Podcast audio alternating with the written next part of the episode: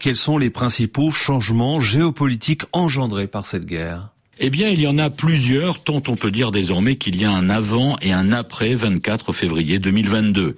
Le plus frappant, bien sûr, c'est la rupture totale entre la Russie de Vladimir Poutine et les pays occidentaux, assez logique en somme, puisqu'au fond, l'argument justifiant l'intervention russe en Ukraine est précisément le rapprochement trop fort entre ce pays et l'Occident au détriment des intérêts russes. Résultat, Kiev fait aujourd'hui partie du camp occidental, même s'il n'en fait pas partie intégrante au sens propre du terme. En effet, l'adhésion de Kiev à l'OTAN est toujours en suspens et pour l'Union européenne, on en est aux prémices d'une candidature, même si le pas que voulait éviter la Russie a été franchi. En ce sens d'ailleurs, on peut parler d'échec stratégique pour Moscou.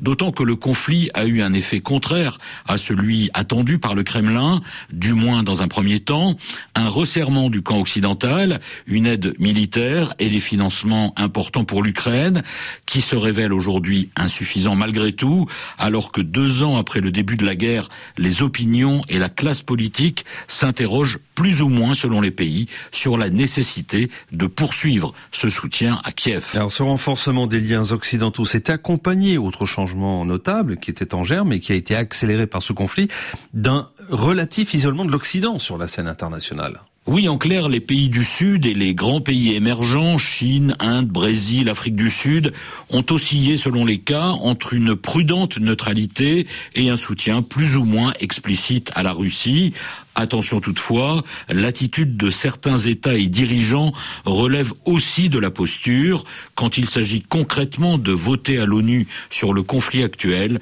eh bien une large majorité de pays choisit de condamner l'action de Moscou. Et ces changements géopolitiques creusent donc euh, la fracture entre la Russie et l'Occident.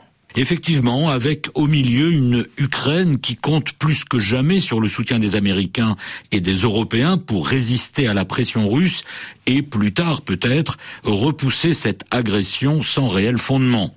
Ce soutien est donc décisif. Les Américains hésitent en ce moment à débloquer une aide cruciale pour Kiev pour des raisons de base politique. Ceux qui bloquent, les républicains trumpistes, ont tort. Quant aux Européens, ils doivent poursuivre et accentuer leur effort de soutien, faute de quoi les prochains mois s'annoncent très difficiles pour l'Ukraine. C'est l'aide occidentale qui a permis à Kiev de tenir deux ans et à l'armée russe d'échouer sur son objectif initial, qui était d'envahir l'Ukraine entière. Le moment est donc décisif. Européens et Américains ont une responsabilité historique face à l'ubris de Vladimir Poutine dans ce combat qui est aussi un entre valeurs démocratiques et autoritaires, un choc de volonté. Il faut tenir bon pour l'Ukraine, pour l'Europe, pour la démocratie et pour notre liberté.